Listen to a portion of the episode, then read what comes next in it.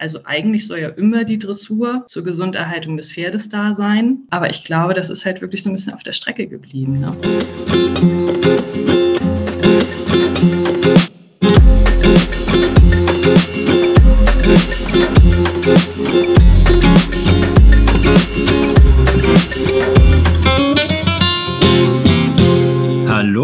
Herzlich willkommen zur sechsten Folge des Plicadera Podcasts. Neben mir sitzt wie immer die Inhaberin und Gründerin von Plicadera, deinem Online-Shop für Reitequipment abseits des Mainstream, Fanny Kovac.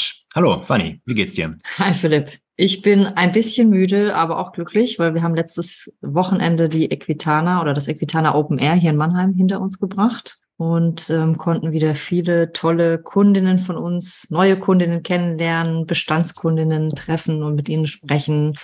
Und das ähm, hat mich sehr gefreut, weil wir auch schon lange nicht mehr so richtig draußen waren, jetzt nach den letzten zwei Jahren. Ja, aber wie gesagt, auch ein kleines, ein klein wenig müde und ich glaube, wir brauchen beide so ein bisschen Erholung noch davon, aber das machen wir dann nächstes Wochenende. Ja, es war, wir sind ja ein reiner Online-Shop und dann so ein Messebesuch. Da muss man dann alles extra vorbereiten. Wir mussten extra einen Stand designen, planen, aufbauen, wieder abbauen, ins Lager zurückräumen. Das ist dann doch sehr, sehr viel Aufwand gewesen im Vergleich jetzt dazu, wenn man hauptsächlich auf Messen fährt, was wir eben einfach nicht tun. Aber die Equitana Open Air, die war ja in Mannheim dieses Jahr wieder. Oder ich glaube, die ist jetzt immer in Mannheim, auf mindestens einmal im Jahr. Ne? Und ähm, da wollen wir uns natürlich nicht nehmen lassen, dann eben auch die Leute vor Ort treffen zu können. Ja, das ist Heimspiel, würde ich sagen. Heimspiel, aber ein anstrengendes Heimspiel. Ein anstrengendes Heimspiel. ja, wir haben heute auch ein ganz tolles Thema und zwar barockes Reiten. Wir sind ja ein Online-Shop für ja, spanisches Reiten, iberisches Reiten, aber eben auch barockes Reiten. Und ich glaube, äh, für viele sind die Grenzen da vielleicht so ein bisschen schwimmend. Und heute wollen wir das nochmal ein bisschen klarer durchdefinieren. Und zwar vor allem hinsichtlich, was bedeutet das im Sinne von Training? Was ist, heißt das für Turniere, Equipment, Pferderassen und ja, alles, was eben dazugehört. Und dafür haben wir uns einen ganz speziellen Gast dazu geholt. Und zwar die Andrea Blochwitz. Hallo, Andrea. Hallo. Hi. Andrea, wie geht's dir? Ja, sehr gut. Auch ein bisschen müde. Ich hatte auch ein anstrengendes Wochenende hinter mir mit offenen Reitplatz. Also ich mache immer die Tage des offenen Reitplatzes. Hatte ich zum Thema ähm, Yoga und Sitzschulung. Und mhm. ja, das war auch sehr anstrengend bei den heißen Temperaturen, aber auch sehr schön. Ja, vielleicht für unsere Zuhörerinnen und Zuhörer starten wir als allererstes mal mit einer kurzen Vorstellung von dir, Andrea. Willst du das selber einfach mal machen? Ja, gern, das mache ich. Also wer mich noch nicht kennt, ich komme halt aus dem hohen Norden, aus Kiel. Ja, hier bin ich geboren und aufgewachsen. Meine Leidenschaft für, für Pferde habe ich von meiner Mutter, glaube ich, geerbt. Die hat uns von klein auf an da immer unterstützt. Bin ganz normal mit Ponyreiten, Voltigieren angefangen, wie man das so damals auch schon gemacht hat. Als wir acht waren, hat meine Mutter unser erstes äh, Pony uns gekauft. Das war ein deutsches Reitpony, Versila. Und da sind wir dann eigentlich auch so ganz klassisch durch alle Höhen und Tiefen mitgewandert. Bin dann damals auch sehr aktiv im Turniersport gewesen. Also mit über 100 Siegen und Platzierungen äh, bis El Kandare und Deutsches Pony Derby und Landesponyturnier alles so mitgenommen. Ja, bis ich dann halt irgendwann für mich nach einer Alternative gesucht habe und bei der klassisch-barocken Reiterei gelandet bin. Genau, und das ja, ist jetzt schon gut 25 Jahre her. Seitdem versuche ich mich da immer weiterzuentwickeln, mache ganz viele Kurse, bin halt selbst Trainerin für klassisch-barocke Reiterei, habe erst den Trainer C-Lehrgang gemacht, dann den Trainer B, bin Prüferin Breitensport mit Zusatzmodul äh, für klassisch-barocke Reiterei. Und ja, was mache ich noch? Ansonsten bin ich, glaube ich, sehr vielseitig ähm, organisiere gerne Schaubilder. Ähm, wir waren eigentlich in ganz Schleswig-Holstein, Hamburg, Dänemark schon auf Veranstaltungen, auf Messen unterwegs und haben da diverse Schaubilder gezeigt. Mhm. Meine große Leidenschaft ist das Reiten im Damensattel. Mhm. Ich auch schon einen kleinen Beitrag für euch schreiben durfte. Ja, stimmt. genau. Auf slash blog. Muss ich vielleicht kurz das so einwerfen.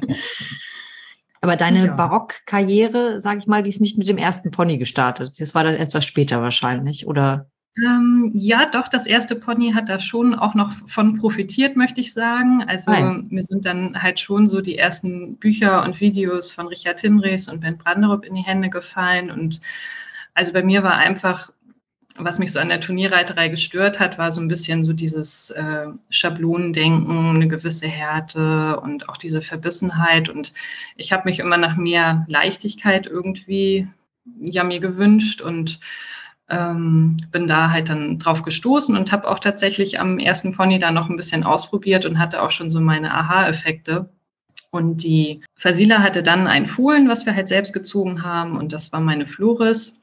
Und mit der zusammen bin ich eigentlich so meinen ganzen klassisch barocken Weg gegangen, kann ich sagen. mit der habe ich auch die Trainerlehrgänge gemacht und ja, habe eigentlich mit ihr zusammen das alles gelernt und ja auch durch sie ganz viel gelernt, weil die hat mir das Leben nicht immer ganz einfach gemacht und mir nicht alles geschenkt. Das war schon ganz spannend. Wie viele Pferde hast du aktuell, wenn ich fragen darf? Ja, klar. Also ich habe ein Pferd. Meine Floris gibt es leider nicht mehr. Die musste ich vor drei Jahren einstiefern lassen. Die ist an einer schweren Kolik leider gestorben. Und ich habe ein Nachwuchspferd, das ist mein Welschkopf Madi. Den hab, der ist jetzt 13 und den habe ich als Jährling auf einem großen Gestüt an der Ostsee gekauft. Der hat eigentlich uns ausgesucht, kann man sagen. Ich hatte eine ganz andere Vorstellung. Ich hatte mir anhand der Homepage einen Schwarzen ausgesucht und kam auf das Paddock und da standen gut 20 Jährlinge und er hat gleich gesagt, so hier nimm mich. ja, ist, ist halt ein Palomino. Ja. ja, der Was heißt das? Wie hat, er das? wie hat er das gezeigt? Ja, der war halt wirklich sofort äh, ganz zutraulich und der hat so die Angewohnheit, dass er einen immer im Gesicht beschnuppern möchte. Das macht er auch heute noch. Und er scannt einen irgendwie immer so ein bisschen ab auf so wie man drauf ist. Und das macht er halt auch eigentlich bei allen. Und ich habe es auch nie bereut, dass ich ihn ausgesucht habe. Also er ist ein Palomino und genauso golden, wie er aussieht, ist er auch vom Charakter her. Er ist ein ganz, ganz, ganz, eigentlich wie ein großer Schusshund. Hat seinen eigenen Fanclub, ist auch sehr vielseitig, liebt Zirkuslektionen, Working Equitation, Garoccia, macht ihm viel Spaß. Ja, das zweite Pferd ist äh, das Pferd von meinem Freund Kion. Äh, das ist Tristan, das ist ein Hispano-Araber, der ist jetzt 25. Den darf ich halt äh, mitnutzen. ähm, den hat Kion geschenkt bekommen, als das Pferd 16 war. Ähm, der ist nie großartig ausgebildet worden. Der kommt ursprünglich aus Spanien und war, als er zu uns kam, wirklich so eine osteopathische Großbaustelle. Und ich habe am Anfang immer von Schadensbegrenzung eigentlich gesprochen. Also ich hatte immer die Hoffnung, dass wir noch möglichst lange was von ihm haben und habe immer gesagt, naja, wir gucken mal, was da noch so geht. Und das war wirklich so eins der Pferde, was mich total vom Sockel gehauen hat, was der noch für eine Entwicklung jetzt in den letzten fünf Jahren gemacht hat. Ist ein ganz tolles Darmsattelreitpferd geworden. Langzüge macht er super und wirklich ein Professor. Also wenn man da andere Leute ranlässt, dann ist er ganz, ganz toll, ganz sanft und hat sich also sowohl körperlich wie auch mental noch ganz toll verändert, ist äh, super geerdet und ausgeglichen geworden und das ist schon echt schön. Also es gibt also für alle, alle Besitzerinnen und Besitzer von Pferden mit 16, die noch nicht gut ausgebildet sind, gibt es also noch Hoffnung, sagst du, ja? Ja, auf jeden Fall. Sehr gut. Ja. ja, das ist ja wirklich eine tolle Geschichte, dass er da nochmal so bei euch aufblühen durfte. Ja, also ich erfreue mich da auch wirklich ganz doll dran und ich hoffe immer, dass wir noch ganz lange gut von ihm haben und er, aber es ist so ein zieher Hund, also ich glaube, da werden wir noch einige Jahre Freude an ihm haben. Äh, ja, vielen Dank für die doch ausführliche Vorstellung. Ähm, super spannend schon mal. Und da sind mir auch schon direkt ein paar Fragen eingefallen, aber die schiebe ich mal so ein bisschen nach hinten und will vielleicht erstmal mit einer ganz einfachen Frage anfangen. Und zwar aus deiner Sicht, was ist eigentlich barockes Reiten? Wie würde man das definieren? Ja, wie du schon sagtest, das ist natürlich so ein bisschen schwimmender Übergang. also so ganz klar definieren oder es wird wahrscheinlich auch unterschiedlich definiert. Also wie ich ja eben schon sagte, für mich war halt so ein bisschen, ich habe mich ja umorientiert, weil mir einfach ähm, im Turniersport einiges nicht so gefiel. Und ähm, also grundsätzlich in der klassisch-barocken Reiterei, es bezieht sich auf die Zeit des Barocks. mhm. Und klassisch be bedeutet ja eigentlich, man bezieht sich auf die alten Reitmeister. Der Reitmeister schlechthin in der Barockzeit war halt der Herr Gurinier. Und ähm, der hat halt ein Werk rausgebracht, wo eine ganz systematische Pferdeausbildung schon beschrieben wurde. Und da baut halt wirklich alles aufeinander auf. Ja, das ist halt durchaus ein bisschen unterschiedlich, wie so in diesem modernen ähm, Dressurreiten, wie wir es kennen. Ähm, es wird halt ja am Anfang mit, mit der Kappzaumarbeit schon begonnen, dass die Pferde erstmal gebisslos ausgebildet werden. Es wird sich deutlich mehr Zeit gelassen und ähm, später angefangen auch erst mit den Pferden.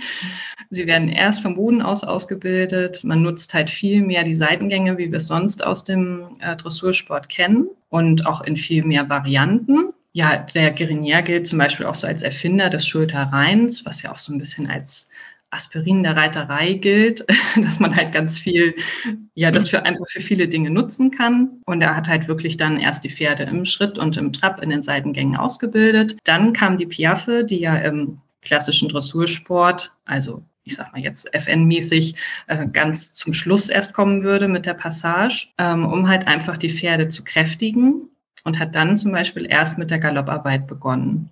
Und darauf bauten dann die Galopppioretten und dann die Passage auf.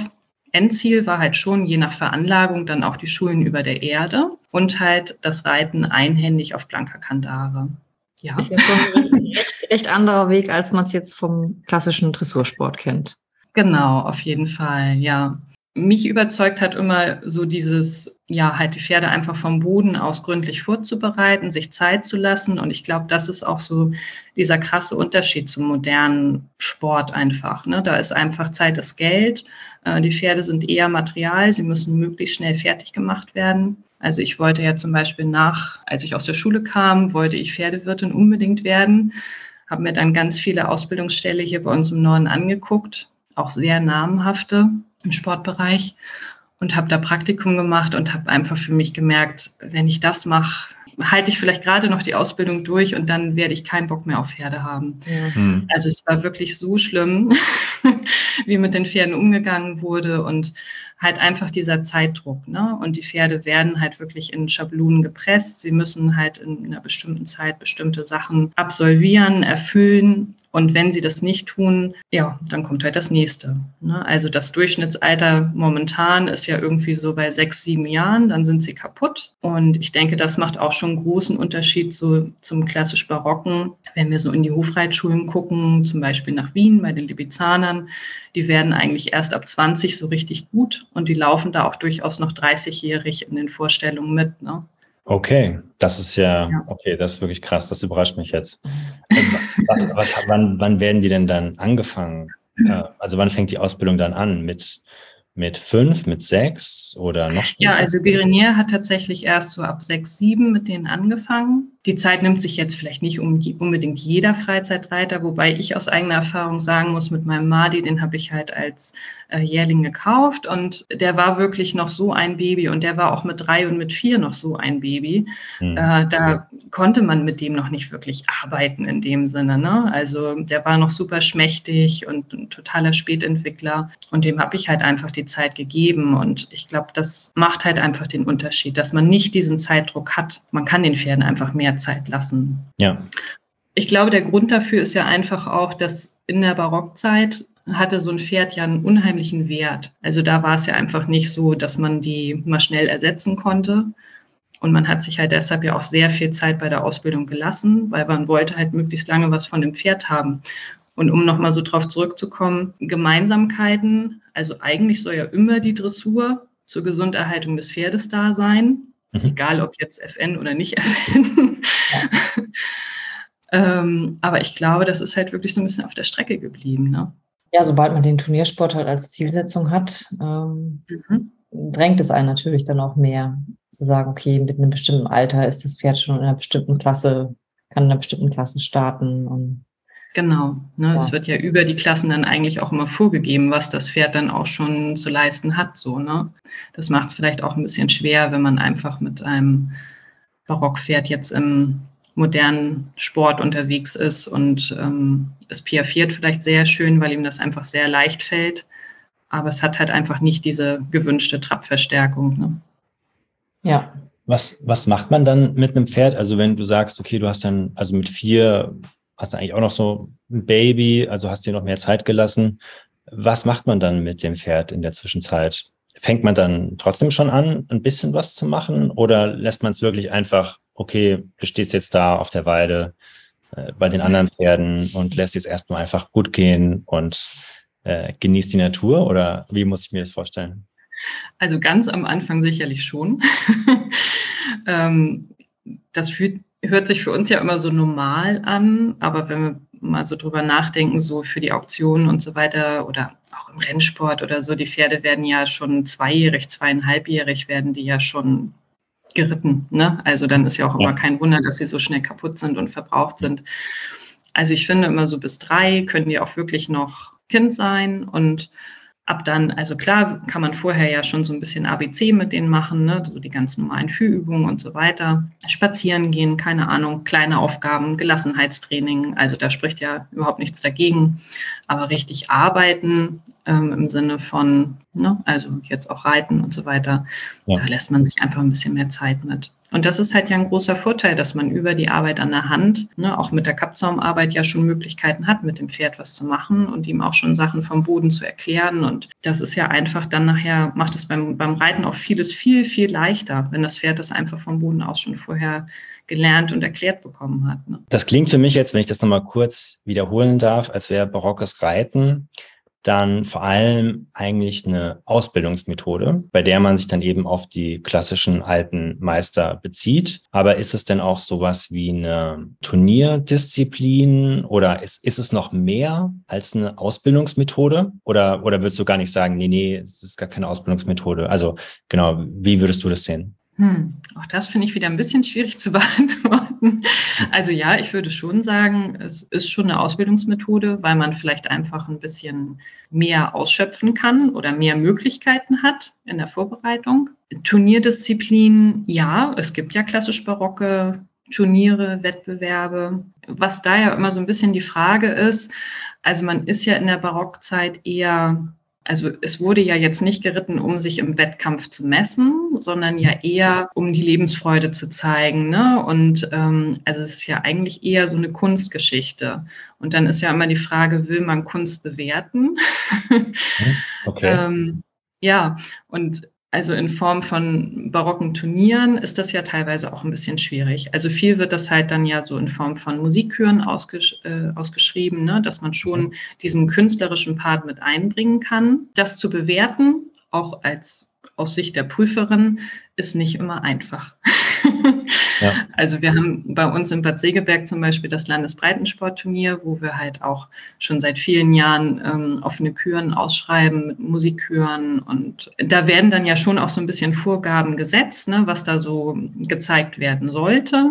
Aber es ist halt trotzdem ein sehr breites Feld. Nichtsdestotrotz, finde ich, steht es ja auch Barockreitern zu, die einfach da auch viel Engagement zeigen ne, und ihre Pferde gut ausbilden, dass sie sich doch auch im Wettbewerb messen wollen. Also es ist ja in Ordnung. Ne? Aber es ist nicht immer so leicht zu bewerten, finde ich. Ja. Aber würdest du sagen, dass eine Barockreiterin auf dem Turnier weniger Druck dahinter hat als eine FN-Reiterin? Das glaube ich schon, ja.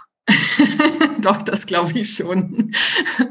Was weniger kompetitiv. Ähm. Ja, also ich weiß so von meinen Schülern, da sind dann schon einige Kandidaten, wo ich immer denke, ach, die könnten jetzt wirklich mal losgehen und mal eine Kür machen und so. Und man muss sie eigentlich immer so ein bisschen schubsen, dass sie sich dann auch trauen. Und es macht ja einfach auch totalen Spaß, das auszuarbeiten. Ne? Und gerade dann auch Musik und Kostüm und alles so ein bisschen in Einklang zu bringen. Und ich finde, das ist dann ja auch noch wieder so das Besondere, ne? so ein bisschen dieser künstlerische Part da dran. Ja. Mhm. Ja, und so ein Erlebnis schweißt einen ja auch mit dem Pferd irgendwie nochmal ganz anders zusammen. Also ja, auf jeden Fall. Nicht ums Gewinnen geht, sondern einfach dieses Erlebnis auch zusammen zu machen, mal da vor Publikum aufzutreten und ja, genau. Ja, also was da vielleicht teilweise so ein bisschen negativ mitschwingt, dass natürlich bei einigen die das jetzt sehr kritisch sehen, wenn ich mich jetzt da nur, ich sag mal, faschingsmäßig kostümiere und ein wunderschönes Barockpferd habe, aber das vielleicht auch jetzt nicht gerade toll ausgebildet ist und jetzt ja. nicht so schön daherläuft, ja. dann wird das natürlich auch schnell kritisiert, einfach als Faschingsreiten und ach, das soll jetzt barockes Reiten sein. Nee, das soll es natürlich nicht sein. Also eine fundierte Ausbildung soll natürlich schon dazu gehören. Ja, Ja, das, das ist eine sehr, sehr gute Überleitung hin zu meiner nächsten Frage, die ich hatte. war das ist nämlich genau das. Wie wird man denn eine barocke Reiterin? Also äh, muss ich da eine bestimmte Zertifizierung machen oder muss ich bestimmten Trainingsmethoden irgendwie A bis Z folgen, ganz genau? W wann darf man sich ein barocke Reiter nennen? Also wann, wann hat man diesen Titel? ja, lustige Frage eigentlich. Also ich glaube, wichtig ist einfach erstmal, ähm, dass man sagt, man ist offen Ne, offen für vielleicht Veränderung, für was Neues. Also ich finde es ja auch wirklich schön, dass sich das heutzutage einfach so ein bisschen durchmischt. Also ich habe einige Schülerinnen die auch aufs Turnier gehen, aber die halt trotzdem sagen, ich möchte Arbeit an der Hand machen und ich möchte auch mal Langzüge machen, weil ich möchte einfach mein Pferd viel, also vielseitiger mit meinem Pferd arbeiten. Und ich glaube, das ist immer erstmal so der erste Schritt und sich einfach auch auf Augenhöhe zu begegnen, ne? dass man nicht so alles nur schwarz und weiß sieht, sondern einfach erstmal offen ist für Neues. Ähm, dann hat man ja schon die Möglichkeit über Unterricht, Kurse, Veranstaltungen, sich mhm. dazu informieren, reinzuschnuppern. Ich finde es immer ganz gut, wenn man auch die Möglichkeit hat mit guten Schulpferden. Das ist ja auch ein großes Thema. Also ich kenne viele Leute, die immer sagen, oh Mann, ich möchte das eigentlich so gerne ausprobieren, aber ich weiß gar nicht wo. Also wir haben das Glück hier bei uns im Norden schon, dass wir einige Adressen haben, die wirklich auch gute Schulpferde haben, die auch so im klassisch barocken Sinne arbeiten, wo man dann auch mal hingehen kann und sagen kann, okay, ich möchte mal die ganzen Seitengänge mal erspüren und vielleicht auch mal so diesen Unterschied in der Praxis einfach sehen. Ja, die Praxis wird wahrscheinlich eher so aussehen, dass jemand äh, mit seinem Pferd zu dir kommt und das alles mit dem Pferd zusammen lernt. Also so stelle ich mir vor, vielleicht auch falsch, aber kannst mich gerne korrigieren. Ja, das ist schon meistens so. Und viele haben natürlich auch eine sehr verträumte Vorstellung davon, ne? dass sie selbst, sage ich mal, ähm, keine Grundlagen haben und kaufen sich ein junges Pferd und denken dann, sie lernen das mit dem jungen Pferd alles gemeinsam. Das klingt immer sehr schön, das klappt aber in der Praxis meistens nicht, muss man ganz ehrlich sagen. Also es macht schon Sinn, äh, parallel halt auch auf erfahrenen Pferden das zu lernen. Und gerade mit jüngeren Pferden ist es ja auch immer wichtig, dass man sie einfach gut anleiten kann. Ne? Also ansonsten ja. sind die Pferde einfach verunsichert und machen einen irgendwelche Angebote und es kann auch mal nach hinten losgehen. Du, du selber bist ja auch Barocktrainerin mit B-Lizenz oder B-Schein, ähm, mhm, glaube ich. Ne? Genau. ja.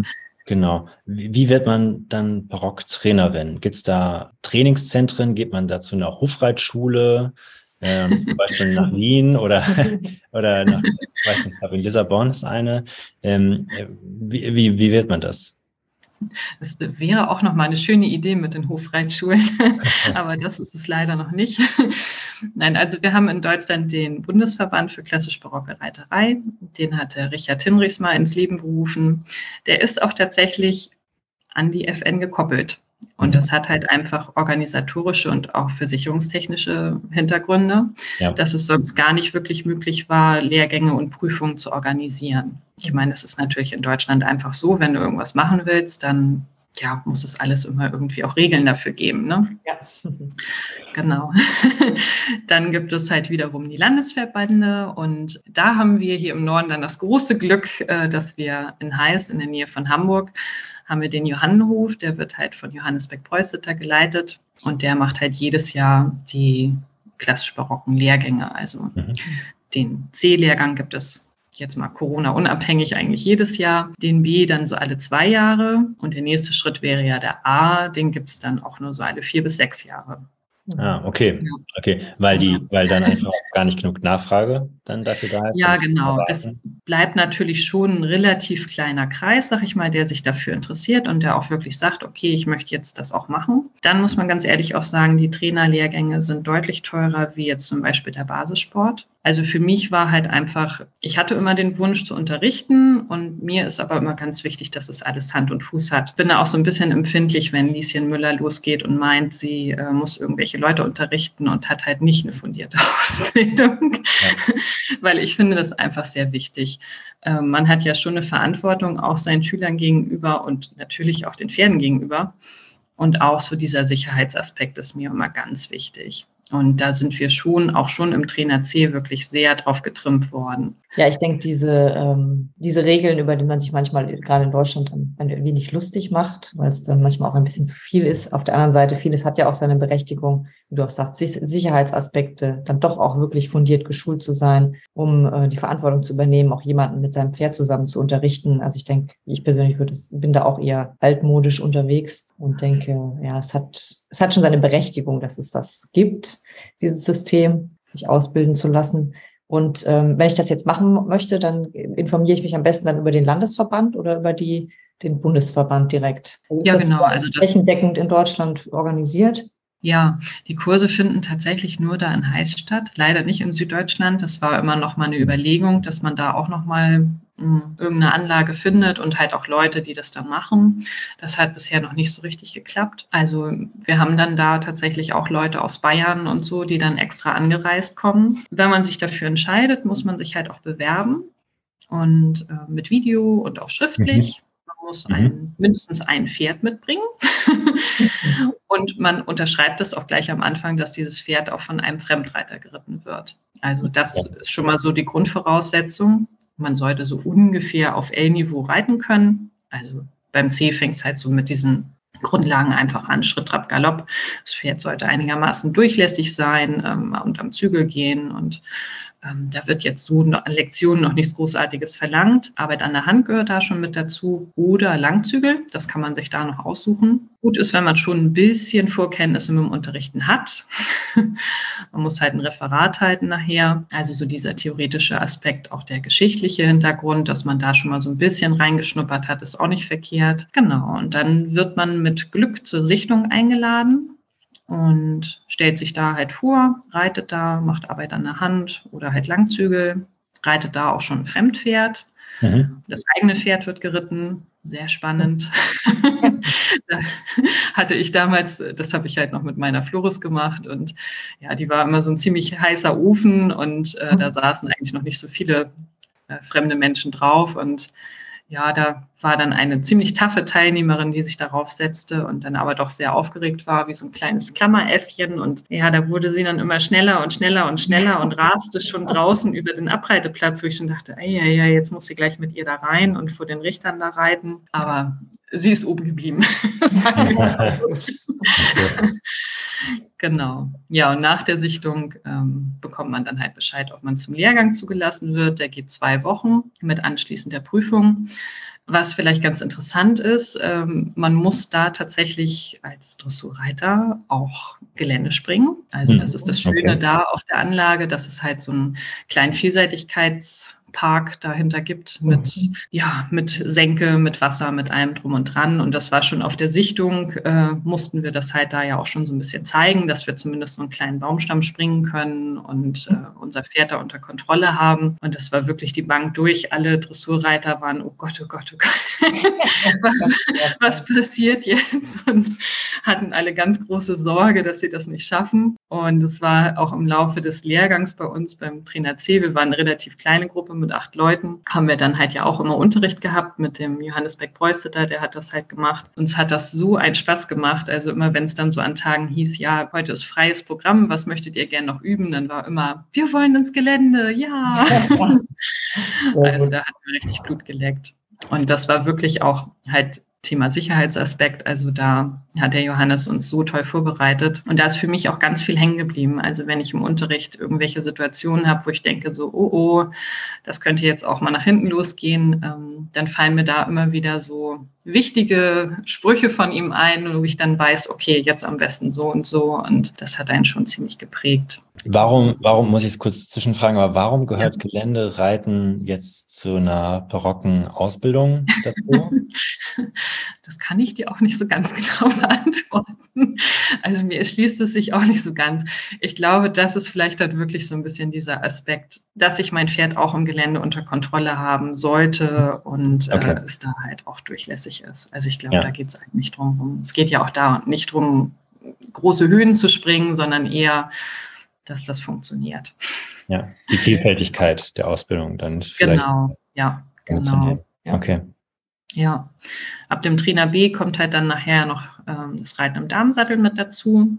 das war für mich halt auch immer sowas, wo ich gesagt habe, ich möchte unbedingt den Trainer B noch machen, ja. weil ich also leidenschaftliche Damensattelreiterin bin. Ja, und ansonsten hat man da schon ganz schön volles Programm, wird ordentlich gefordert. Da rollt auch mal die ein oder andere Träne, wenn was nicht so funktioniert, aber ist schon eine tolle Erfahrung auf jeden Fall. Du hast jetzt schon ganz viel eigentlich so Aspekte genannt, die ich auch einfach gerne mal besser verstehen würde im Zusammenhang eben vor allem mit dem barocken Reiten, also äh, Kappzaum, Handarbeit, Arbeiten mit den Langzügeln und auch Damensattel. Sind das, sind das auch so die, die klassischen Schwerpunktthemen? Also jetzt gerade, ich glaube, Handarbeit hattest du ja auch schon vorhin genannt. Mhm. Das ist das, womit man auf jeden Fall erstmal anfängt, also nicht direkt ähm, mit dem Gebiss, sondern erstmal länger eben mit ja, Arbeit an der Hand, dann Schritt hin zum Kappzaum, dann Arbeit an den langen Zügeln. Also vielleicht kannst du das so ein bisschen, bisschen auffächern für uns. Ja, ja, wie gesagt, das ist halt schon so, dass man erstmal gebisslos startet am Kappzaum, sich insgesamt mehr Zeit lässt, ähm, mehr mit den Seitengängen arbeitet. Also man orientiert sich da schon wirklich so ein bisschen an Gerinia. Natürlich ist das auch immer individuell, je nachdem, was für ein Pferd ich habe und äh, was es auch braucht. Also ich denke, auch da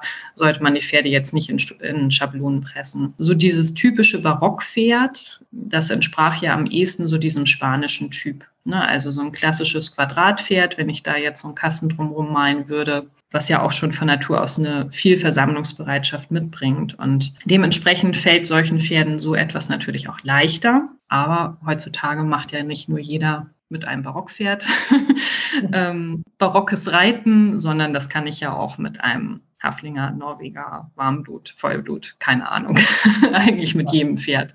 Ja. Ne, nur, dass ich dann entsprechend ja auch immer so ein bisschen auf den Körperbau und die entsprechenden vor- oder Nachteile, die es vielleicht mitbringt oder Baustellen, die es mitbringt, muss ich dann ja auch in der Ausbildung eingehen. Ähm, was sicherlich auch auffällig ist, was ja auch oft bekritisiert wird, ist natürlich das Reiten auf Kandare, ne, gerade nachher auch auf blanker Kandare wo man auch wieder so einen Bogen spannen kann, so zu den ähm, barocken Turnieren. Klar, wenn dann da jemand auf blanker Kandare beidhändig reitet, das ist natürlich was, was eigentlich nicht sein sollte. Ne? Also ja. Endziel ist schon dann einhändig zu reiten. Und viel, viele finden das ja auch immer so ein bisschen abenteuerlich, dass man die Gerte dann so vor sich herträgt, ne, mit Spitzen nach oben, wo ich auch oft die Leute frage, ob sie eigentlich wissen, wieso, weshalb, warum.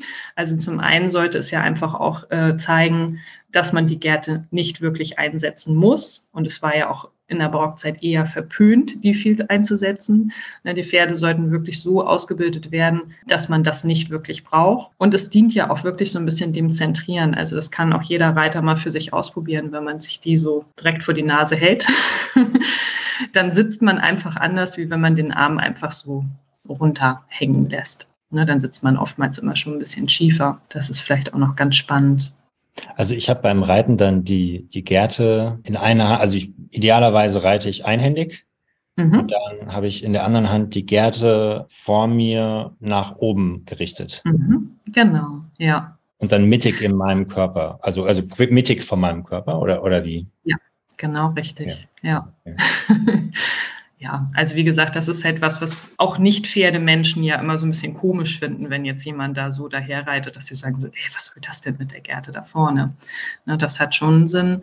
Man sah es halt ja auch ein bisschen anders wie heute.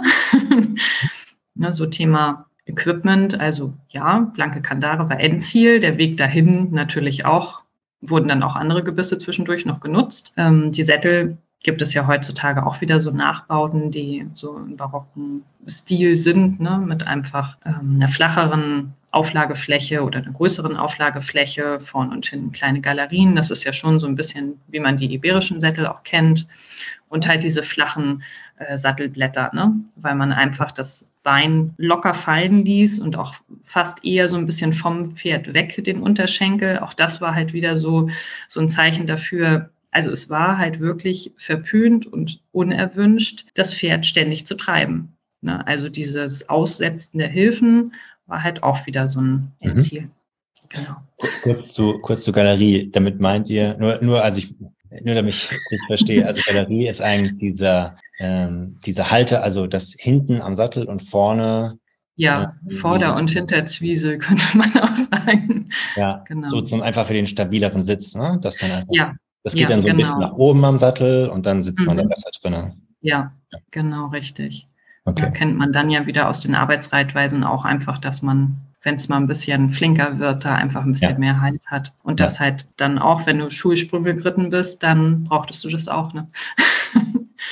Okay, du hattest noch eine Frage zum Sattel. Ich habe jetzt noch eine Frage zum Gebiss. Also ähm, blanke Kandare als Ziel. Aber kannst du mir sagen, was dann so zwischendrin noch gerne verwendet wurde damals an Gebissen? kann man, glaube ich, auch gar nicht so verallgemeinern. Also schon auch gebrochene Gebisse in abenteuerlichsten Varianten. Und auch da gab es natürlich gute Beispiele, schlechte Beispiele. Ne? Also es gab sicherlich auch Leute, die das jetzt nicht unbedingt immer sehr feuerfreundlich eingesetzt haben. Und es gibt ja auch einige Reitmeister aus diesen Zeiten, die da auch sehr in Verruf geraten sind. Wobei das ganz spannend ist, wenn man da mal so ein bisschen nachrecherchiert. Viel sind es ja auch immer Übersetzungsfehler. Ja, dass viele Sachen auch gar nicht so waren, wie sie dann falsch übersetzt werden.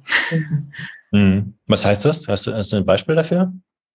Ja, es gibt zum Beispiel ja den italienischen Reitmeister Grisone, der angeblich wirklich ganz schlimme Sachen mit den Pferden gemacht haben soll. Und ähm, ja, wenn man das wirklich mal, also die Christine Krischke hat sich da mal so die Mühe gemacht und das mal genauer übersetzt, ähm, dann ist es teilweise genau das Gegenteil, dass man eigentlich denkt, Mensch, das war ja ein richtiger Pferdefreund, was der so gemacht hat. Ne? Hm. Ja. Ja, okay. Ja, das muss man sicherlich einige Sachen archäologisch auch irgendwie gut aufarbeiten. Also sind die, sind denn, sind denn da viele Schriften erhalten oder sind das eher mündliche Überlieferungen? Oder ist das, oder wie, wie ist das festgehalten worden? Haben die Bücher geschrieben, die alten Reitmeister? Wie hat das funktioniert? Ja, die alten Reitmeister haben dann schon Bücher geschrieben oder schreiben lassen. Mhm, ja. Und ähm, sind viel dann ja auch so mit diesen Kupferstichen im Original gewesen. Ja. Und da kann man natürlich anhand der Abbildung auch immer viel ableiten. Ne? Also auch wenn man da noch weiter vorgeht ähm, in die Renaissancezeit ähm, zum Plüvinel. Äh, da gibt es halt auch ganz tolle Werke von ihm mit wirklich ganz, ganz tollen ähm, Kupferstichen, wo man eigentlich, wo selbst so die Hufspuren eingezeichnet sind, wie das Pferd sich bewegen soll. Und da kann man schon wirklich auch viel draus ableiten, wenn man sich die Mühe macht. Ja. Ja. Ich hatte auch eben so dieses Bild im Kopf, als du es gerade beschrieben hast, mit dem Sitz und dem, dem Stück ja. vor sich, ähm, hat man direkt diese, diese Bilder. Ja, was nochmal, ja, ja, und es ist wirklich auch schon sehr systematisch immer aufgebaut in diesen Werken. Ne? Also auch so ein, so ein Guerinea, also dass er wirklich ganz genau auf den Sitz eingeht, auf die, und es baut sich alles Schritt für Schritt aufeinander auf. Also das ist schon spannend, Gebisse, alles Mögliche ist mit drin. Und da hatten wir beim Trainer C äh, die Möglichkeit, bei Herrn Hinrichs ihn zu Hause zu besuchen. Also Henrichs ist auch bei den Lehrgängen mit als Ausbildungsleiter mit da. Das ist natürlich auch einfach toll, dass man dann auch Unterricht mit solchen tollen, besonderen Menschen haben kann ähm, und durften ihn zu Hause besuchen und durften auch mit seinen Pferden arbeiten. Und er hatte dann bei sich auf dem Gartentisch hatte er so einen alten Gerinier da liegen, wo gar keiner traute, sich das irgendwie anzufassen. Und er dann sagte, ja, Sie können da ruhig rangehen und Sie dürfen da drin blättern. Und also das ist schon wirklich ganz, ganz toll, wenn man da. Trainer A muss man es dann gelesen haben. Ja.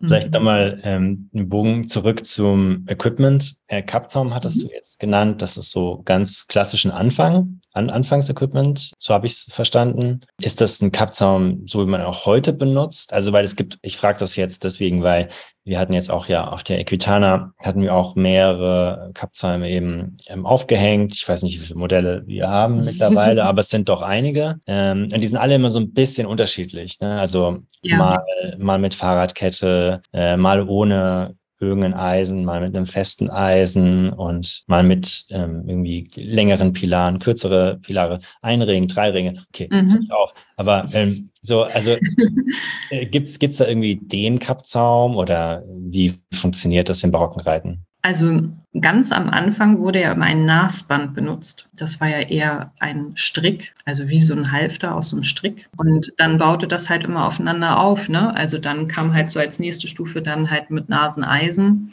Und ich glaube, auch da ist das schwierig, irgendwie zu sagen, das war der einzige Kappzaum, der genutzt wurde, weil das sicherlich auch je nach Reitmeister und äh, Pferd ganz unterschiedlich war, was da genutzt wurde. Und ich würde einfach auch vermuten, dass die das auch immer einfach individuell passend ausgesucht haben, ne? weil nicht für jedes Pferd funktioniert alles gleich gut.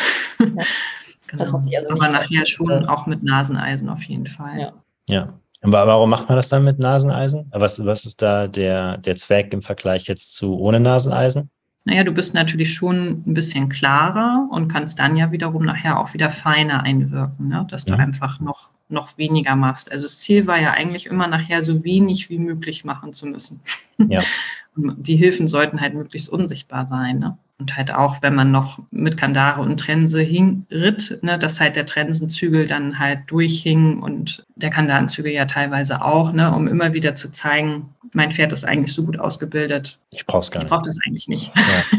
genau. Ja, ja, ja. nee, spannend. Ja, dann ähm, Arbeit an den langen Zügeln oder Langzügeln. Mhm. Äh, da, da, also das weiß ich, damit, Fanny, hast du dich auch beschäftigt in letzter Zeit? Ähm, ja. Also privat, ne, glaube ich. privat. ja. ähm, genau. Kannst du das nochmal ein bisschen einfassen für uns, für die Leute, die da einfach noch gar nichts drüber gehört haben bisher oder sich damit beschäftigt haben und warum das eine Rolle spielt im Barockreiten? Ja, ja, klar. Also ich glaube, ein ganz gutes Beispiel dafür sind da tatsächlich die Hofreitschulen. Ne, da sieht man ja die Arbeit am langen Zügel immer noch und es ist ja auch nach wie vor immer was Besonderes. Also es ist an jeder Hofreitschule so, dass es immer nur einen ganz kleinen ausgewählten Kreis an Langzügelpferden gibt. Das sind fertig ausgebildete Pferde und die werden natürlich ganz bewusst ausgewählt. Zum einen hast du am Langzügel immer Thema Sicherheit. Du bist in einer Position, die nicht ungefährlich ist. Ne, du gehst seitlich versetzt, nicht hinter dem Pferd. Das ist vielen auch nicht so richtig klar. Du gehst immer seitlich versetzt hinten neben dem Pferd her. Aber nichtsdestotrotz bist du da in einer Position, wo du schnell mal einen Tritt abkriegen kannst. Mhm. Und jeder, der auch wirklich richtig gute Langzügelarbeit macht äh, von den Ausbildern, der hat schon mal richtig eine gewischt gekriegt. Da kannst du dir sicher sein. Das heißt, man sucht natürlich immer ein Pferd aus, was kein flinkes Hinterbein hat. Ne, die fallen schon mal raus dann müssen die natürlich super fein sein. Du bist einfach total reduziert. Also die Langzügelarbeit ist ja auch so ein bisschen auch wieder so die Krönung der Reitkunst, sag ich mal. Ne, du möchtest eigentlich zeigen, dass du nur mit deinen Zügeln und du hast vielleicht noch die Gerte, die du irgendwo mit dir trägst und vielleicht noch mal an der Seite oder so kurz einsetzen kannst. Mhm. Aber ansonsten hast du nur deine Zügel und vielleicht noch deine Stimmhilfe. Und du kannst trotzdem alle Lektionen mit dem Pferd machen. Okay. Ne, und da wählt man natürlich dann auch wirklich die Pferde aus, die super fein sind, die lauffreudig sind. Du brauchst so ein bisschen Zug nach vorne. Wenn mhm. du so einen Faulpelz hast, der da so des Weges äh, schlurft, ist das schwierig. Weil Treiben ist halt ein bisschen schwierig. Ja. Und ansonsten kannst du halt sämtliche Seitengänge, du kannst Piaffe, du kannst alles am Langzügel machen. Wichtig dafür ist immer als Grundvoraussetzung halt wirklich, dass das Pferd schon eine gewisse Versammlungsbereitschaft mitbringt. Weil wenn das Pferd da im Stechtrab unterwegs ist, dann kommst du da nicht hinterher. Klar kann man im Schritt beginnen. Die Arbeitsgangart sollte nachher der Trab sein. Und das mhm. auch nicht ohne Grund. Weil im Schritt fühlt es sich immer schnell alles so ein bisschen schwankend an. Fanny, wenn mhm. du es schon ausprobiert hast, wirst du es wahrscheinlich auch schon gemerkt haben. Ne? Ich habe meinen aller, allerhöchsten, äh, ich habe den aller, allerhöchsten Respekt vor dieser Art von Arbeit. wir haben in der Familie früher schon Pferde eingefahren und fahren vom Boden und Doppellonge und sowas. Ja. Aber das ist ja eine völlig andere, also es ist ja völlig, was völlig anderes. Und ähm, ja, Langzügel habe ich mein Pferd auch noch mal ein bisschen neu entdeckt. Und mich auch. Ja. Also das ist ähm, ja, ich finde auch, und es ist so tatsächlich unfassbar leicht aus, aber es ist so mhm. unfassbar schwer. Ja. Allein irgendwie halt, außenrum ja. zu kommen in der Reitbahn. Also ja, einfach nur außenrum mal. Ja. Schon, ja, nicht so einfach. Und ja, ja, und wie du schon sagst, ne, es sieht halt dann ganz leicht aus, ne, wenn, wenn die das wirklich gut machen, gut können, das entsprechende Pferd dafür haben. Man geht halt immer mit, auch im Trab und im Galopp, ne, man läuft nicht. Mhm. Ja. Und also es erfordert ja schon auch eine gewisse Fitness, sag ich mal. Ne? Man ist schnell da wirklich auch müde, dass man sagt, gerade jetzt bei den Temperaturen, wenn jetzt ein Schüler mhm. zu mir sagt, oh, ich würde so gerne mal Langzüge machen, denke ich, oh, okay, bist du dir sicher? ähm, aber es ne, wie du schon sagst, Fanny, also ich finde, es zeigt einen das Pferd nochmal wieder von einer ganz anderen Seite und es stärkt natürlich auch so äh, die Beziehung zu dem Pferd auch nochmal wieder ja. auf eine ganz andere Art und Weise. Ne? Das, es klingt für mich fast so, als würde man das mit dem Langzügel eigentlich machen, um eher, so wie auch vorhin schon so ein bisschen, man, man lässt den Zügel so ein bisschen locker. Also eigentlich, man macht das, so wie du es erzählt hast, man nimmt sich ein Pferd, was nicht irgendwie ja, einen schnellen, schnelle Hinter, Hinterhand hat und, und einen mal mhm. tritt. Man nimmt ein Pferd, das schon gut ausgebildet ist, äh, das die Lektion kennt. Also es ist eigentlich auch so ein bisschen Show am Ende. Also wenn du jetzt auch sagst mit der Hofreitschule. ähm, also ist es, was ich, meine Frage kommt daher. Also ich frage mich, macht man das, um, um wirklich nochmal einen höheren Ausbildungsstand zu erreichen? Oder ist es eher, um den hohen Ausbildungsstand zu zeigen? Auf jeden Fall das Zweite. Ja. Das Letztere. Ja. Auf jeden Fall. Ja. Ne, du zeigst, dass du halt mit weniger auskommst. Das ist im Prinzip beim Reiten im Darmsattel genau dasselbe. Ne? Also es ist ein bewusster Verzicht auf Hilfen. Du bist im Darmsattel super eingeschränkt. Du kannst da nicht schieben, quetschen. Du hast keine zwei Schenkel, mit denen du sonst was machen kannst. Und das Interessante ist da wirklich, dass also die meisten Pferde, die ich kenne unterm Darmsattel, noch mal wieder besser laufen, weil sie es einfach total gut finden, wenn der Reiter nicht so stört, wenn der weniger macht ja. Mhm. und sind sofort zufriedener.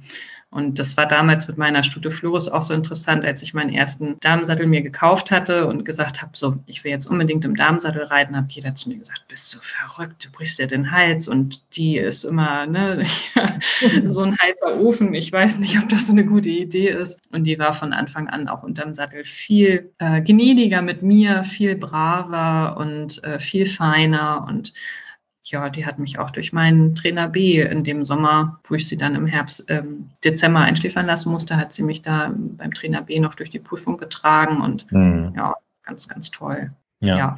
nein, also wie gesagt, es ist wirklich ein Endziel, ne, um zu zeigen, ich komme mit weniger aus. Ja. ja. ja das ist spannend, weil also ich habe mein Pferd auch von Anfang an, ähm, ich habe sie mit dreieinhalb gekauft und auch von Anfang an Handarbeit gemacht, also Arbeit am Kappzaum, aber dann, also ich, ich persönlich definiere für mich Handarbeit dann immer dann doch mit, mit Gebiss und dann dem Zug. Mhm. Ja. Die Definition auch manchmal unterschiedlich, aber ähm, also dieses, und das mache ich auch schon immer mit ihr und dachte dann, naja, gut, das bin ich, ich bin es ja so quasi gewohnt, nebenher zu laufen.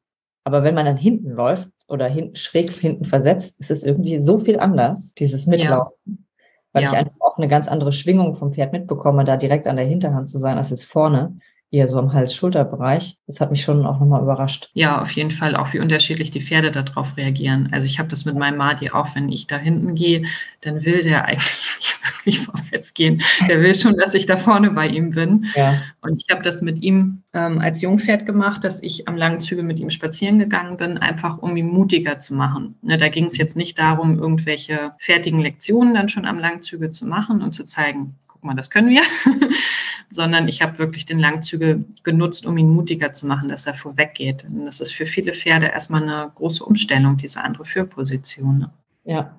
Ja, so haben wir das damals mit unserem Pferd, das wir eingefahren haben, auch gemacht. Es war ein anderes Ziel, ja. nicht im Langzügenarbeit. Ja. es genau. war definitiv nicht so weit ausgebildet, dass man das hätte machen können, aber ja, auch diese Führposition von hinten mal, auch im Gelände, mhm.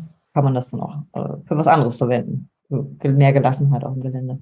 Also was für mich jetzt auf jeden Fall eine Erkenntnis ist im barocken oder mit dem barocken Reiten, ist, dass es ja wirklich äh, so eine Art Marathon ist. Man trainiert wirklich auf langfristige Ziele hin. Man trainiert ähm, ja möglichst ausdauernd, aber auch irgendwie in kleinen Schritten, um Verletzungen und alles Mögliche eben zu vermeiden. Ähm ja, finde ich auch. Also ich glaube, dass das, was wirklich wichtig ist, ist ja, dass du möglichst lange von deinem Pferd was haben willst. ja. Ja, ja, es auf geht jeden nicht, Fall. nicht Aber darum, möglichst schnell ein Ziel zu erreichen und dann ist es kaputt und dann kommt das nächste, ne, sondern wirklich, das konnte sich in der Barockzeit keiner leisten. Ne? Also so viel Zeit zu investieren in die Ausbildung und dann war es ganz schnell kaputt. Ja. ja. Mhm. Also ist so ein bisschen so fast wie Gelassenheitstraining für den Reiter oder die Reiterin. äh, ja, und, ja. Und die, ja. Also Geduldstraining, ja, einfach mal ja. akzeptieren, dass eben das ein paar Jahre dauert, äh, bis die Muskulatur wirklich tiefgehend ähm, aufgebaut ist und Lektionen verinnerlicht sind und ja, auch einfach das Körpergefühl fürs Pferd äh, wahrscheinlich einfach komplett oder so gut wie möglich eben ausgebildet ist, bis man dann eben irgendwie den, den nächsten, nächsten Schritt geht. Ja, so, so klingt es, so klingt es irgendwie, irgendwie alles für mich. Also eben dann eben ohne die harte Hand, ohne, ohne den Zwang und mehr, indem man eben als als Reiter, als Reiterin, als, als Trainer, Auszubildender oder als Ausbilder dann eben akzeptiert, dass es eben eine Weile dauert. Was, was eigentlich total attraktiv und charmant klingt äh, für mich. Ja, das ist eine ganz andere Perspektive auf barockes Reiten, als ich bisher hatte, muss ich sagen. Ja. genau, die doch eher geprägt war von Kleidung, ja, Damen. Ja. ähm, ich glaube, das ist eher so das, äh, womit man das natürlich verbindet, aber das ist auch klar, weil das natürlich irgendwie so der, der erste Eindruck ist, der natürlich äh, schnell entsteht. Ja. Klar, auf jeden Fall. Aber es ist ja nicht nur Muskulatur, also es ist ja auch, das ist ja eigentlich auch das Dramatische, dass es dann, dann hast du irgendwie dreijährige Warmblüter, die vielleicht nicht dem Typus des normalen, des Standard-Freizeitpferdes entsprechen, die dann aber mit drei schon total fertig aussehen. Jetzt im Vergleich zu deinem jungen Pferd oder meins war auch mit drei, vier ein absoluter Hämpfling. Ähm, aber dann hast du welche, die stehen so top da mit drei, muskulär, vermeintlich, dass man denkt, naja, mhm. kann man doch jetzt eigentlich loslegen. Aber im Grunde genommen, das Skelettsystem, was da drunter sitzt, ist bei allen in Anführungsstrichen gleich. Äh, die Wachstumsfugen schließen, mittlerweile weiß man ja auch, wann sich Wachstumsfugen schließen, äh, an welchen Gelenken, ähm, in welcher Reihenfolge. Und das ist ja ein Prozess, der zieht sich ja mal nicht bis sechs, äh, siebenjährig, bis dann wirklich ähm, alle Fugen geschlossen sind am kompletten Skelett des Pferdes. Also ich glaube, es geht ja an den Beinen los und ich habe es jetzt auch nicht hundertprozentig im Kopf, aber man findet da auch schöne Grafiken dazu im Internet.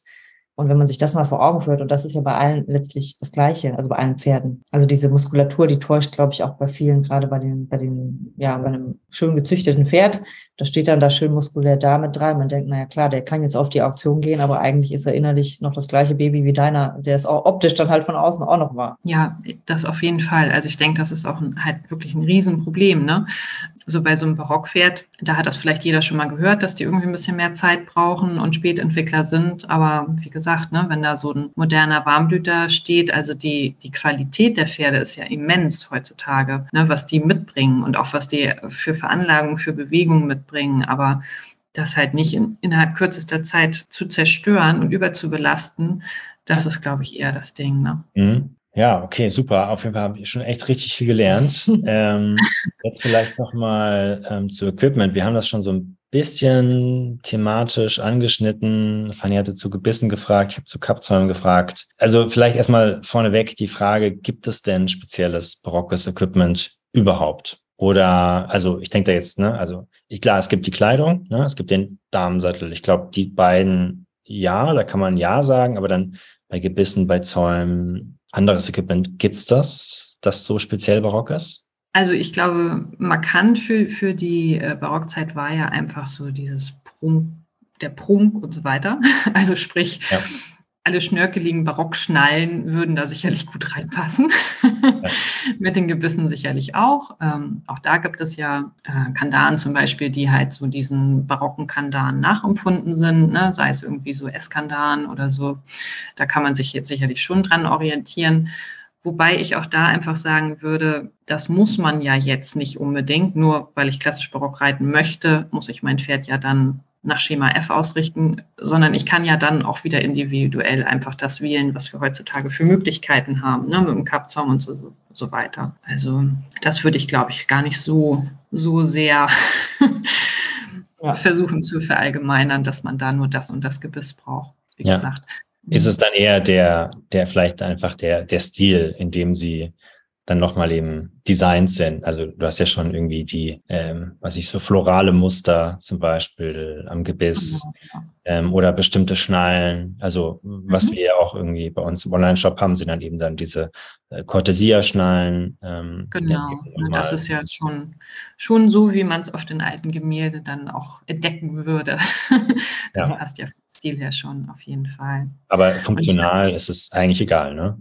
Ja, das würde ich schon sagen. Also wichtig so Thema Faschingsreiten, ne, wenn ich jetzt wirklich dann ähm, Auftritt machen möchte oder bei irgendeinem barocken mhm. Turnier reiten möchte, ich würde halt schon darauf achten, dass das dann auch ein bisschen zueinander passt und mir vielleicht dann auch tatsächlich irgendwie eine alte Abbildung oder irgendwas suchen und sagen, okay, in dem Stil möchte ich es gern machen. Das sieht man beim Reiten im Damensattel auch leider sehr oft, dass es da ziemlich Entgleisung gibt. Also da gehört halt einfach auch immer eine Kopfbedeckung dazu. Mhm. Das ist beim Rockenreiten auch so. Ähm, wer da mit wilder Wallermähne unterwegs ist, das ist halt dann nicht wirklich stilmäßig. Und ich finde, wenn ich das machen möchte, dann würde ich mir auch schon so die Mühe machen, dann style ich mich auch von Kopf bis Fuß, dass es passt. Und nicht, dass ich einen spanischen Hut auf habe und eine barocke Jacke und ein portugiesisches Zaumzeug drauf. Also jetzt mal ganz übertrieben. Ne? Kopfbedeckung meinst du jetzt aber Hut und nicht Perücke, oder? Meinst du auch eine Perücke? Nein, schon Hut. Also nur mit Perücke wären sie dann auch nicht geritten, dann mit Perücke und Dreispitz. Also ja. typisch für die Barockzeit ja der Dreispitz. Ne? Und von dem Kostüm her halt ja wirklich diese barocken Gehröcke. Mhm. Genau. Hast du das auch? Also muss ich jetzt mal kurz fragen. Also ja, ich habe das, ja, ich habe das große Glück, dass meine Mutter äh, sehr gut nähen kann und mhm. die hat eigentlich fast alle Kostüme für mich ähm, genäht. Und ähm, also die, die Hüte, die kaufen wir natürlich. da gibt es dann auch so Rohlinge ne, für die Dreispritze, die man sich dann noch ein bisschen zurecht machen kann mit Federn oder was auch immer. Mhm. Aber so mit den, mit den Jacken, mit den Röcken, da habe ich das große Glück in allen Farben und Formen. Da hat sie mich gut ausgestattet. Hat mal mit der Küchenschürze angefangen und ist dann irgendwann über sich hinausgewachsen. Ja, okay. Keine Schneiderin, ist Hebamme. Ja. genau. Ja. Aber das ist wirklich Glück, weil ich würde denken, das ist wahrscheinlich auch ein signifikantes Investment, wenn man da wirklich so die Garderobe komplett ausgestattet, am besten noch in drei verschiedenen Farben oder so. Auf jeden Fall, ja. Also es gibt da wirklich auch tolle Schneiderinnen, Designerinnen, die einen da ganz nach historischem Vorbild was nähen, aber ja, da kann man dann schon mal keine Ahnung, 800.000 Euro loswerden für so ein Kostüm, wenn man da von Kopf bis Fuß durchgestylt ist. Ne? Ja. Und dann ist ja auch immer so ein bisschen die Frage, das begegnet mir beim Damensattel auch immer wieder oft, wie oft nutze ich das? Ja. Lohnt sich das? Ne? Ja. Also ja. das kann ich schon auch nachvollziehen. Ne? Beim Damensattel ist es ja dasselbe. Ich reite auch nicht jeden Tag im Damensattel. Ich nutze es wahrscheinlich im Vergleich zu anderen Reitern noch relativ häufig, gerade wenn ich weiß, ich habe irgendwo eine Veranstaltung oder so und bereite mich da ein bisschen drauf vor. Aber ansonsten sind das natürlich schon Investitionen, wo man einfach sagen muss, okay, also bei mir ist halt gerade dieses Thema Darmsattel einfach auch so, so ein Stück Kulturgut erhalten wollen. Ich möchte das pflegen, ich möchte das auch gern weitergeben, die Leute dafür begeistern. Und es ist ja in Zeiten der Emanzipation, stößt man da manchmal schon so ein bisschen auf Kopfschütteln, dass die Leute sagen so, wie, wieso willst du das unbedingt, ne? Mhm. Aber wie gesagt, mhm. für mich ist das schon so eine Herzensangelegenheit. Ja, du hast ja sorry, du hast, du hast ja auch gesagt gehabt, eigentlich ähm, der Damensattel ist ja eigentlich noch mal weniger Einwirkung haben. Also ich hätte jetzt, mhm. nachdem, dann, nachdem du es erklärt hast, hätte ich es jetzt auch gar nicht mit ähm, Emanzipation. Klar, natürlich, sicherlich, zu einem bestimmten Zeitpunkt in der Geschichte war es sicherlich auch, äh, war dann eine, eine Emanzipation. Aber so wie du es jetzt erklärt hast, im Sinne des Brockenreitens, eigentlich ja noch mal weniger Einwirkung. Wirklich. Ja, also diese ganze Geschichte des Damensattels ist halt auch unheimlich interessant, wenn man sich da mal so ein bisschen mit auseinandersetzt, weil das ja wirklich sehr geprägt ist. Zum einen ähm, auch wieder Thema Sicherheit, mehr Komfort für die Dame. Und also der Damensattel ist ja eine immense Entwicklung durchlaufen, mhm. wo ich ja in unserem Blogbeitrag auch ein bisschen drauf eingehe. Ich habe das versucht, ja. da so kurz und knackig wie möglich. genau, aber das ist schon ganz spannend. Hast du dann auch ein historisches Modell oder wie bist du an deinen Damensattel gekommen? Oder hast du mehrere Damensättel? Ähm, ich also mein erster Damensattel, das war wirklich so ein No-Name-Teilchen, was ich mir bei eBay ersteigert habe. Das war auch wirklich noch zu, zu Zeiten, wo man da gar keine Anlaufpunkte hatte, um Unterstützung zu bekommen. Also ich musste mir da eigentlich noch alles so an Wissen wirklich selbst ausprobieren, irgendwo rauslesen. Also es war wirklich noch ein bisschen schwierig, aber für einen Einstieg war das okay. Ich habe mir dann äh, danach als Nachfolgemodell habe ich mir einen historischen Sattel gekauft ähm, der auch schon gut 100 Jahre alt war. Der hat aber leider, also es war ja dann schon so, dass die historischen Sättel auch schon immer für eine Reiterin und ein Pferd passend gebaut wurden. Und das ist natürlich sehr schwierig, dann eins zu eins das umzusetzen. Ne? Also dass die Damen waren da meistens kleiner, also ich bin ja ein bisschen länger. und ähm, ja, dass das halt dann für Reiterin und Pferd auch passt. Ja. Der, das war leider bei dem Sattel ich habe den heiß und innig geliebt, weil ich finde, das ist so ein bisschen wie so ein antikes Möbelstück. Der hat ja, könnte er reden, könnte er schon viel erzählen, auf was für ein Pferd er lag und äh, was er so alles erlebt hat. Aber ich, er passte leider zu mir und meinem Pferd nicht so wirklich gut und dann habe ich ihn dann auch weitergegeben. Ich habe jetzt einen Damensattel von äh, Zeidi, von der spanischen Firma. Mhm. Die haben halt mit Hilfe vom Damensattel äh, Vereine in Spanien haben die ganz lange alle möglichen alten Damensättel gesammelt Und der Chef von Zaldi hat halt immer gesagt, er möchte gerne einen Damensattel rausbringen, den auch Otto Normalbürgerin sich leisten kann mhm. und der halt alle guten Eigenschaften von den alten Sätteln erfüllt. Und die haben dann unterschiedliche Modelle ähm, Testmodelle gehabt, die immer wieder in einem Verein, in einem Damensattelverein getestet wurden, haben immer weiter daran verfeinert. Und also ich finde, das ist wirklich ein guter, solider Sattel, der auch noch zu bezahlen ist. Ja, und dekadenterweise habe ich tatsächlich auch noch einen zweiten Damensattel das war aber eher ein Zufallsfund von einer Bekannten aus Österreich. Ähm, die den loswerden wollte, den ich für wenig Geld bekommen habe. Und jetzt habe ich einen für Madi, einen für Tristan. Mhm. War ja. eigentlich so nicht geplant, aber ist tatsächlich ganz gut, weil ich habe einen für kurze runde Pferde und einen für große Pferde mit mehr Widerrist und ähm, kann das dann entsprechend ja auch für ja. Lehrgänge, Schnupperkurse und so weiter auch einsetzen. Ja. Genau. Bei uns musst du viele Sättel nicht rechtfertigen. Ich habe ein Pferd und ich weiß nicht, wie viele Sättel. Und es sind auch lauter so sehr alte Sättel und es sind auch für mich historische Möbel. Wie hast du das vorhin gesagt? Möbelstücke. Möbelstücke. Ich kann mich nicht von ihnen trennen, obwohl sie nicht passen zum Großteil. Aber macht okay. Zu mir würden sie passen, aber nicht zu meinem jetzigen Pferd. Ja. Großteil. Aber wer weiß. Ja, vielleicht kommt ja irgendwann das passende Pferd. Ich, ich kauf, werde meine Pferde, zukünftigen Pferde nur nach Passform kaufen. Äh, ja, gut. Ähm, ja, jetzt hatten wir ähm, Kleidung, Damensattel. Genau, hast du ja auch schon erwähnt, hast du ja noch einen tollen Blogbeitrag geschrieben, äh, den man bei uns im Blog jetzt auch findet. Dann vielleicht noch das Thema Musik. Also Barockzeit ist ja auch viel so klassische Komponisten oder barocke Komponisten. Spielt das eine große Rolle oder ist das eher so dann für die Show? Ist das irgendwie miteinander verbunden in irgendeiner Form oder, oder eigentlich komplett eigenständig? Mm, also Thema stilmäßig würde ich dann natürlich wieder für einen Auftritt und so weiter mir das passend aussuchen. Und dann würde für mich barocke Musik auch dazugehören. Fürs Training weiß ich nicht, wenn es für die eigene Stimmung hilft, warum nicht? ja. Dass man sich wohler fühlt. Also die meisten Pferde laufen zu Musik einfach besser. ja. Ist so. Wahrscheinlich, weil da einfach bessere Schwingung und mehr Harmonie da ist. ja. Ist Telemann, Bach, ja, Hände, wieso nicht? Hilft, ne? ja. genau, Corelli. Corelli, ja. Einer unserer Zäume bei Picadera ist ja auch benannt nach dem barocken Komponisten. ne? genau. Okay, ja, und dann vielleicht noch ein Punkt, den ich vor allem auch interessant finde hinsichtlich, wie du zum Brockenreiten gekommen bist, nämlich ähm, Pferderassen. Als du vorhin gesagt hast, Pony, das wäre so glaube ich, dann ähm, das Letzte, woran ich denken würde, wenn ich an barocke Pferde denken würde. Sondern barocke Pferde ist dann für mich eigentlich immer doch diese, jetzt bin ich kein Experte, aber die mit den lockigen Mähen und ähm, wo auch irgendwie so ein bisschen Haare an den Hufen sind. Wisst ihr, was ich meine? Mhm. Du meinst ja? Friesen wahrscheinlich. Friesen, genau, sorry. Mir ist gerade das Wort nicht eingefallen. Friesen, genau. Ich muss bei Barock. Weiße Männer mögen Friesen. mein Freund liebt sie auch.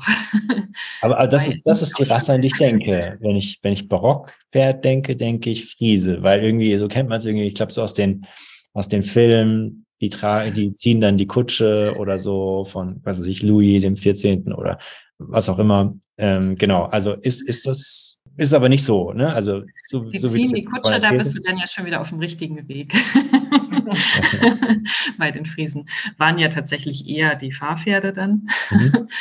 Ja, und beliebtestes Modell wirklich in der, in der Barockzeit war einfach das spanische Pferd. Und das spanische Pferd hat ja auch so viele Rassen beeinflusst, unter anderem auch mein, mein Pony, mein Wäschkopf. Auch die sind durch die spanischen Pferde beeinflusst worden. Und hatte ich ja vorhin schon so ein bisschen erwähnt. Ne? Also man braucht halt wirklich nicht unbedingt ein barockes Pferd, um barock zu reiten. Klar habe ich sicherlich mit einem barocken Pferd, was auch diese Eigenschaften mitbringt, in was Thema Versammlung angeht und so weiter, habe ich es leichter, wie jetzt mit einem rechteckigen Sportpferd, was super viel Schwung hat. Mhm.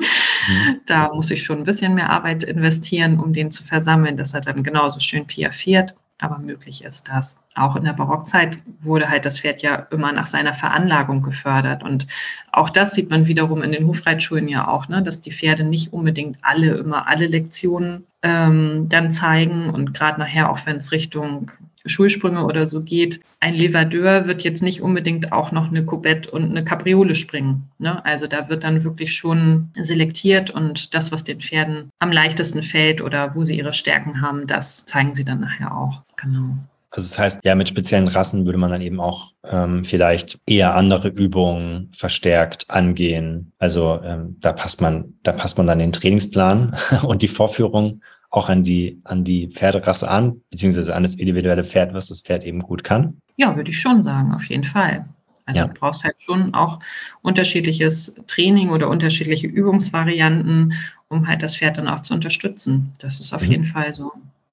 Okay. Ja, aber das ist ja grundsätzlich auch ein vollkommen schöner Gedanke, das so zu handhaben und nicht zu sagen, ich habe Klasse E bis S, jede Klasse verlangt das und wenn das für eine Pferd das nicht kann, dann äh, war es das auch gewesen. Also das ist so die Denke, die ich noch so von früher aus der FM-Reiterei habe. Ja, auf jeden Fall. Auch als wir so das erste Sportpferd meine Eltern mir kaufen wollten, hat mich eine Ausbilderin sehr gefördert und äh, es ging darum, dass, ähm, ja, dass wir ein, quasi ein besseres, in Anführungsstrichen, Pferd brauchen. Und dann haben wir ganz viele Pferde angeguckt und da hieß es auch immer, ja, der reicht bis da und der reicht bis dort und bei dem ist da Schluss, wo man, wo ich mir dann hinterher jetzt Jahre später denke, ja, eigentlich traurig, dass man das zum Pferd dann schon mit drei oder vier irgendwie abgesprochen hat, irgendwelche Lektionen zu gehen, nur weil es sie vielleicht auf dem Turnier niemals in absoluter Perfektion zeigen wird, aber dass das auch einen gymnastischen Wert hat, dass das Pferd vielleicht piafiert, ähm, war so gar nicht das Thema, sondern eher die, ja. ja die Lektion muss, wird auf dem Turnier gezeigt und nicht, die Lektion ist nicht eine gymnastische Übung. Auf jeden Fall. Also ich kenne das halt auch noch aus meinen Turnierzeiten, dass man als Ponyreiter natürlich auch immer also man musste sich da schon oft irgendwelche Sprüche anhören und auch gerade als meine Schwester und ich größer wurden, kriegte man natürlich regelmäßig zu hören, ja, wann kauft deine Mutter dir denn anständigen Holsteiner? Ich habe mich da damals schon drüber hinweggesetzt und bin wirklich bei den Ponys geblieben, weil ich einfach auch Ponys liebe. das ist voll meins. Und ich muss ganz ehrlich sagen, auch beim klassisch Barocken ist mir das schon begegnet, unter anderem auch bei meinem Trainer B, den ich ja auch, da hatte ich beide Ponys mit und äh, da gab es durchaus auch die ein oder andere äh, Trainerkollegin, die, ähm, man hat ja dann so seinen Unterrichtspartner gesucht, auch für den hier Fremd, Fremdpferdewechsel. Mhm und ähm, hatte dann eine Partnerin, die halt sehr klein und zart war, damit sie auch meine Ponys reiten konnte und habe die ganze Lehrprobe mit ihr ausgearbeitet und am nächsten Tag stand sie heulend vor meiner äh, Tür und sagte dann halt, ich möchte das doch nicht mit dir machen, mit deinen Ponys. Ach Gott. ja, man muss dazu sagen, sie hat das, glaube ich, ein bisschen unterschätzt, dass meine Ponys durchaus ganz brauchbar ausgebildet waren. Aber das hat mich dann wiederum doch so ein bisschen an diese Turnierzeiten erinnert, dass man mhm. schon auch unterschätzt wird und schon auch so ein bisschen wieder in Schubladen gesteckt wird. Und inzwischen kann ich da drüber stehen. Ich bin da einfach stolz drauf, dass ich mit meinen Ponys das auch alles geschafft habe ähm, und nicht ja. ein Barockpferd dafür brauchte. Aber auch da hat man es nicht immer unbedingt leicht. Ja, ja. Das ist leider so. Ja, schade mit den Vorurteilen dann immer. Aber ähm, ja, ich glaube, insgesamt habe hab ich schon den Eindruck, oder es wirkt so als mich, als würde sich das immer mehr und mehr auflösen und zumindest da ein bisschen aufgebrochen werden. Also ich meine, das habe ich zumindest auch in der Brook Invitation ähm, immer wieder mal, hat man das auch gesehen, dass auf den Turnieren dann doch eben auch dann nicht unbedingt nur die ähm, portugiesischen, spanischen Pferde gut abgeschnitten haben, sondern dann eben auch mal irgendwie der Haflinger oder so. Ja, ich denke auch. Also das ist für mich auch wirklich auch so eine Herzensangelegenheit. Wir hatten ja vor zwei Wochen bei uns hier auch ein Working Equitation Turnier und ähm, was wirklich auch für die Einsteiger, für die Freizeitreiter gedacht war. Und ähm, da hat zum Beispiel auch die, den Einsteiger-Trail eine mit dem Kaltblut gewonnen. Und ähm, wir hatten eine unheimliche Rassenvielfalt und wir sind hier von den Trainern her auch wirklich ganz gut vernetzt, dass wir dann auch wirklich so die Schüler alle allen gut zugeredet haben, dass sie nennen und mitmachen und das ausprobieren. Mhm. Und also ich denke auch, da tut sich schon eine Menge, ne, dass das einfach auch alles offener wird. Und hatte ich vorhin ja auch schon kurz gesagt, dass ähm, ich auch durchaus Schüler habe, die auch aufs Turnier gehen und auch ihre L- oder M-Dressur reiten, aber trotzdem ganz offen für alles sind und trotzdem mit ihrem Pferd auch machen auch Working Equitation oder Zirkuslektionen oder Arbeit an der Hand oder Langzügelarbeit, weil sie einfach mehr Vielseitigkeit möchten. Ne? Und das finde ich einfach schön, wenn man da auch offen für ist und ähm, da halt auch einfach über den Tellerrand schaut. Ne? Ja. Ja, wenn ähm, jetzt ihr, liebe Zuhörerinnen und Zuhörer, über den Tellerrand schauen wollt und seid und da einfach nochmal was dazulernen, vielleicht einfach mal einen neuen Trainingsimpuls setzen wollt und auch in die barocke Reiterei ähm, reinschnuppern möchtet, Andrea, was würdest du sagen, wie fängt man da am besten an? Also du bist ja Trainerin, man kann dich bestimmt kontaktieren. Hast du da eine Webseite oder Kontaktmöglichkeit? Genau, ich habe eine Webseite und ja, mit Unterricht bin ich tatsächlich schon ziemlich ausgebucht. Gut. ähm, aber das ist ja auch schön so.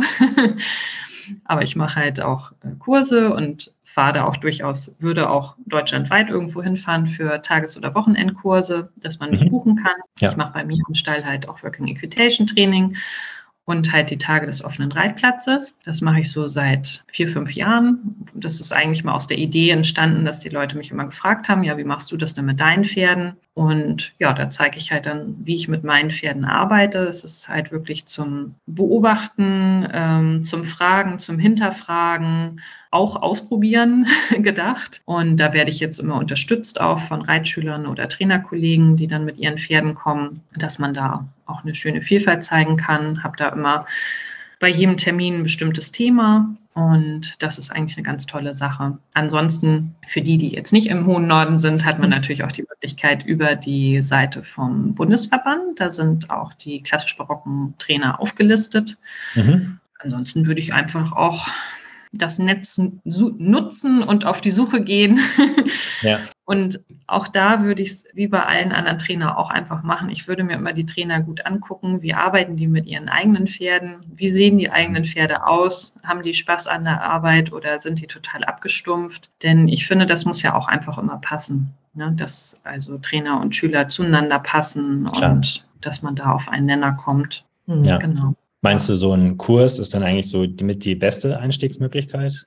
Ja, finde ich schon. Gerade wenn man vielleicht da auch noch, ja, noch, noch nicht so die Berührungspunkte hat, ne, dass man einfach mal guckt, kann ich mir das vorstellen mit meinem Pferd? Und doch ja. denke ich schon, ist ein Kurs eigentlich immer eine ganz gute Geschichte. Mhm. Aber schön, dass du da auch so ein richtiges Format geschaffen hast. Also das habe ich jetzt äh, selten gehört. Also dieser Tag des offenen Reitplatzes, das ist ja wirklich, ähm, klingt sehr attraktiv. Also das auch wirklich dann die Leute einzuladen und zu sagen, okay, schau mal zu, wie ich hier eigentlich mit meinen eigenen dann auch arbeite. Das kriegt man ja nicht unbedingt mit, wenn man ja bei jemandem Kurse ja. oder reitet. Also so öffentliches Morgen- oder Abendtraining wird sicherlich auch öfter ja, mal angeboten. Dann, ja. auch, nicht, auch, nicht, bei jedem Trainer, aber das hat man sicherlich schon mal gehört. Ja. Nee, ich finde auch, es hat auch eine tolle Entwicklung einfach angenommen. Also mhm. wird wirklich ganz toll angenommen und macht riesengroßen Spaß. Man hat alte bekannte Gesichter, auch immer mal neue Gesichter und das ist wirklich schön. Und ich glaube, was bei uns hier auf der Ecke auch ähm, schon sehr besonders ist, dass wir halt wirklich unter den Trainern ein sehr gutes Verhältnis haben, sehr vernetzt sind. Es gibt wenig Neid und Missgunst, dass einer Angst hat, den anderen die Schüler wegzunehmen. Also es ist eher ja. umgekehrt, ne, dass man mal sagt, so, du brauchst vielleicht Hilfe bei dem und dem, geh mal zu Inken oder Judith, die können dir da mhm. vielleicht noch ein bisschen weiterhelfen wie ich. Und ja. Also das höre ich dann immer so, wenn ich mit anderen Trainern mal aus dem Süden spreche, dass sie immer sagen, oh, ich beneide dich so, dass ihr da äh, so ein Netzwerk habt und dass das alles ja. so schön funktioniert. Das, für uns ist das normal, aber ich weiß inzwischen, dass das eigentlich nicht normal ist. Ja, ja, ja sehr schön. Und wer sind die anderen beiden jetzt gewesen, die du genannt hast? Äh, das ist Inken Manns und Judith Richter, genau. Das sind zwei Trainerkolleginnen und gute Freundinnen von mir. Genau. Auch beide in der Working Invitation ganz aktiv und Inken Manns auch im klassisch barocken Bereich. Super, dann haben wir schon mal einiges hier an Infos. Ja, den super. Norden zumindest. Genau, ja, wir verlinken auf jeden Fall alles auch in den Show Notes. Findet ihr natürlich ähm, äh, beim Pod, in eurer Podcast-App dann auch ähm, die Links äh, zur Andreas Webseite, Landesverband, werden wir auf jeden Fall raussuchen, auch verlinken, um es euch möglichst einfach zu machen, ähm, falls ihr ja, wie gesagt, einmal über den Tellerrand schauen wollt und das auch einfach näher kennenlernen möchtet. Okay, ja, damit würde ich sagen, einfach mal ein großes Dankeschön an dich, Andrea, dass du hier so einen tollen Einblick gegeben hast in die Welt des barocken Reiten. Ich kann von mir auf jeden Fall sagen, dass ich sehr viel mitgenommen habe, ähm, auf jeden Fall meinen Horizont da nochmal ähm, erweitert habe. Ja. Geht mir auf jeden Fall auch so. Ich fand es auch schön. Also ich würde mich selber ja, wobei auch da bestimmt die Grenzen fließend sind, eher in der iberischen Reiterei verorten, aber ja, ich merke schon, es geht, äh, es geht schon auch in eine ähnliche Richtung. Also jetzt auch für mich persönlich von der Philosophie her. Ja. Ähm, ja. Man ja. sieht immer wieder Parallelen. Ne? Man sieht immer wieder Parallelen, ja. genau. Ja. Ist dann in die Ausprägungen, Details sind dann doch immer wieder äh, ein bisschen anders und auch die, der geschichtliche Werdegang. Aber ja, es ist total, total schön zu sehen und mehr einfach über die Vielfalt im Reitsport zu lernen. Ja, wenn ähm, euch die Folge auch gefallen hat und äh, ihr den Podcast gut findet, wenn ihr uns allen Gefallen tun wollt, dann abonniert doch einfach den Podcast oder erzählt euren Freundinnen und Freundinnen davon. Damit könnt ihr uns auf jeden Fall am allermeisten helfen. Und dafür danken wir euch auch ganz herzlich. Und ähm, ja. Vielen Dank, lieber Andrea. Wir freuen uns ganz arg, dass du dabei gewesen bist. Und wie, es gibt ja auf jeden Fall für alle ein Wiedersehen bei uns im Blog mit dir. Genau. Damensattel, äh, den Damensattel-Artikel auf jeden Fall lesen. Aber es sind ja schon weitere Vorbereitungen. Ja. gut, damit sagen wir dann einfach mal Tschüss in die Runde und macht's gut. Bis zum nächsten Mal. Ciao. Tschüss.